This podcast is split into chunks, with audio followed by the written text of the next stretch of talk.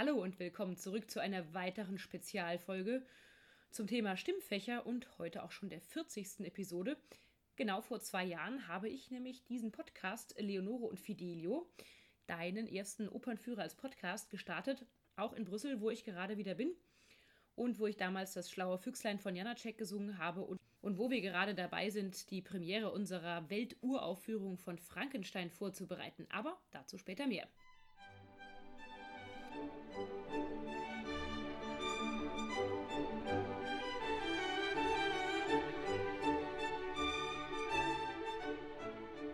Mein Name ist Eleonore Magier, ich bin selber Opernsängerin und Sopranistin und heute berichte ich dir über die Baritone. Ich muss mir zugeben, dass ich selber doch eine leichte Schwäche für Baritone habe, nicht nur für Tenöre, und dabei je dramatischer und italienischer, desto besser. Denn Baritöne sind oft die Aktiven an einem Opernabend. Meistens sind sie dagegen und für dieses Dagegen kämpfen sie dann gern und viel und singen laute, wütende Arien. Aber der Reihe nach, in der ersten Folge über Stimmfächer habe ich dir ja zusammen mit meinem Opernkater Fidelio erklärt, dass der Bariton ein Zwischenfach ist, also eine mittlere Männerstimme. Und in der Tat ist die natürliche Stimmlage der meisten Männer weltweit Bariton, sowohl beim Sprechen als auch beim Singen. Diesmal fangen wir zur Abwechslung im Unterschied zu dem Podcast über Bässe mit der höheren Stimmlage an, beziehungsweise mit dem lyrischen Bariton. Die meisten lyrischen Baritone sind eher jünger und haben auch vor allem die jungen Charaktere zu spielen. Ihre Stimme ist flexibel, sie kann gut Koloraturen singen und hat eine hervorragende Höhe. Je nach Partie kann das dann sogar mal bis zu einem eingestrichenen Ass gehen. Das ist das Ass in der mittleren Oktave, wenn du auf einem Klavier die Mitte suchst. Hier finden wir viele Mozart-Lover, zum Beispiel Guglielmo in Così fan tutte, Papageno aus der Zauberflöte, aber auch Rossini und Donizetti mochten dieses Stimmfach. Zum Beispiel gibt es da den Rossini Barbier von Sevilla oder, wirst du gleich hören, den eitlen Offizier Belcore in Donizettis Liebestrank. Come paride vezzoso, forse li pomo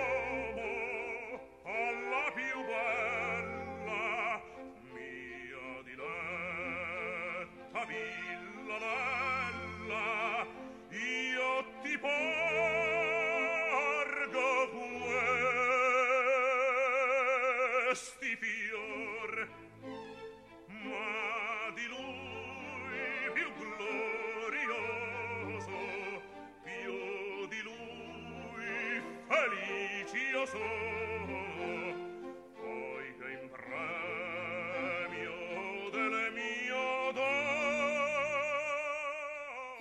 kommt der Kavalierbariton. Ja, Baritöne sind natürlich grundsätzlich Kavaliere, kann ich bestätigen. Und hier ist es eben auch der noble Charakter der Stimme, der den Kavalier ausmacht. Die hohen Töne sind auch dabei, aber die Stimme muss nun auch in der Mittellage etwas voller und grundierter klingen als beim lyrischen Bariton und auch einfach etwas mehr Kraft haben, um über ein Orchester zu kommen. Hier gibt es auch wieder zum Beispiel Mozarts Figaro Graf, den Vater Germain, Giorgio Germain in La Traviata oder auch Don Giovanni. Allerdings kann Don Giovanni zum Beispiel auch gerne mit allen möglichen Stimmfächern besetzt werden. Da hat es schon alles gegeben, von Bass bis hohen Bariton. Aber es gibt auch ein paar Wagner-Rollen unter den Kavalierbaritonern, zum Beispiel den Wolfram in Tannhäuser oder auch gerne gehört bei den Franzosen Valentin oder auch Valentin in Gounods Faust. Seigneur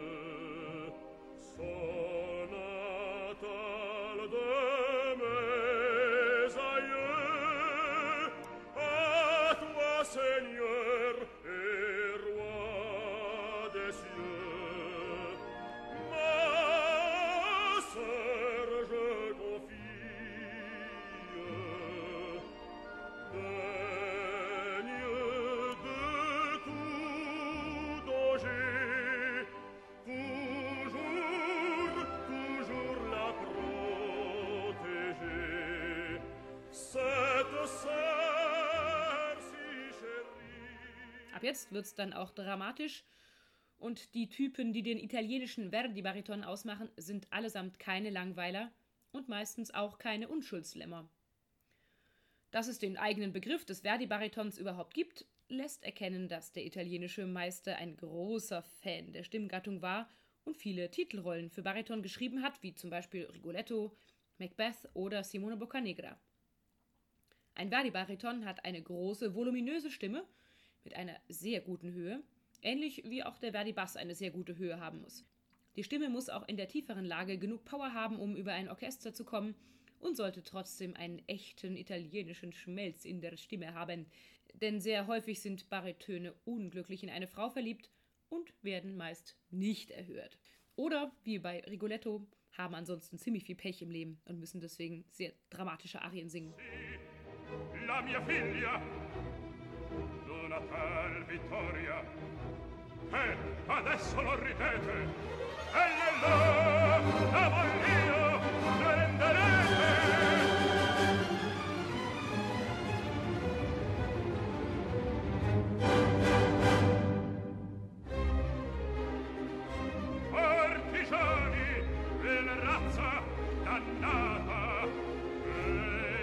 prezzo vendeste il mio bene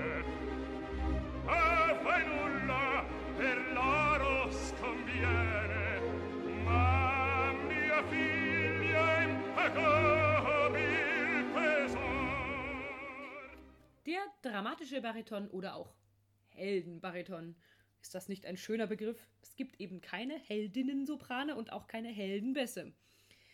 Als Heldenbariton finden wir dramatische Stimmen, sehr dramatische Stimmen, die vor allem auch laut singen können und dafür vielleicht nicht ganz so schön klingen wie der Verdi-Bariton.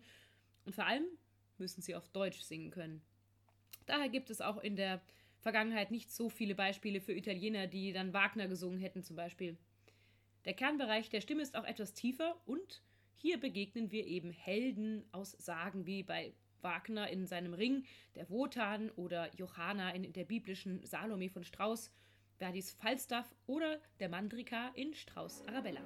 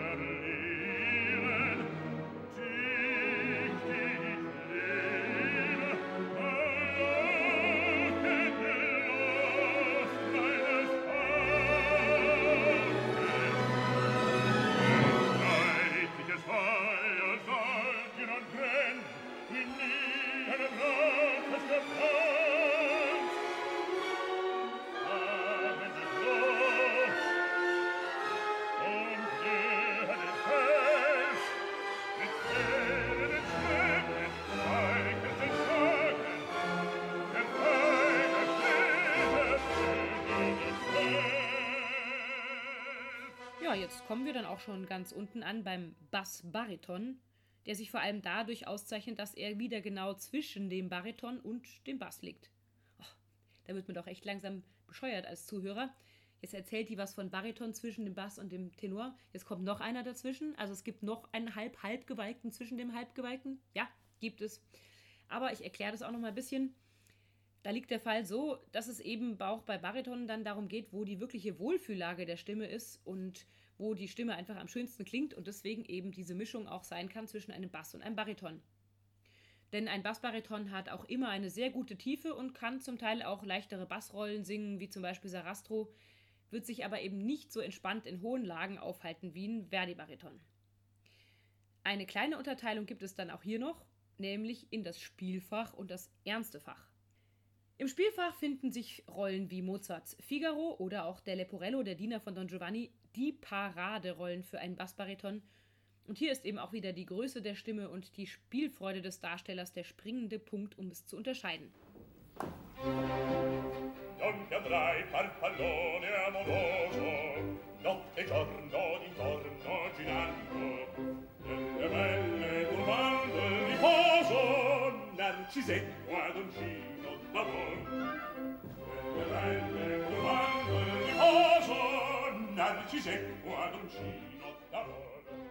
Der dramatische Bassbariton ist wiederum bei Wagner gut aufgehoben, die nämlich in dieser Lage dann auch noch ein ganzes 90-Mann-Orchester überbrüllen, äh, ich meine natürlich übersegeln müssen, wie zum Beispiel der fliegende Holländer oder Hans Sachs in den Meistersingern von Nürnberg.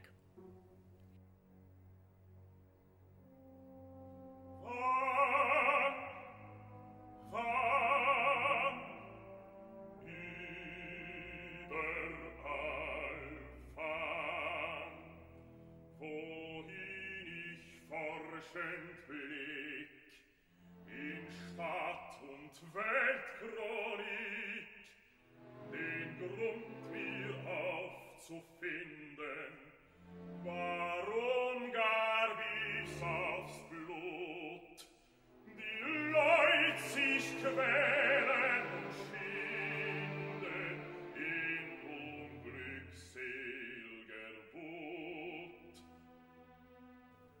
Zum Schluss dann noch eine kleine Besonderheit. Es gibt einige Baritone, die eine ausgesprochen leichte und gute Höhe haben und dennoch keine Tenöre sind, deren Stimme meistens sehr gut anspricht, auch bei der leisen hohen Tönen. Und die werden dann zum Beispiel gerne eingesetzt im Barock, zum Beispiel in der ersten richtigen Oper Orfeo von Monteverdi oder später als Peleas in Peleas et Mélisande von Debussy.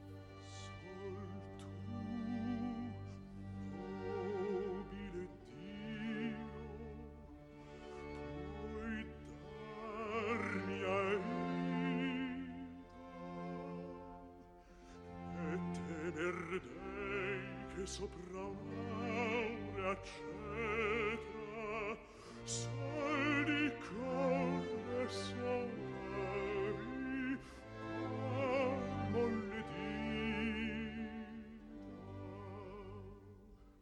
contra cui rigida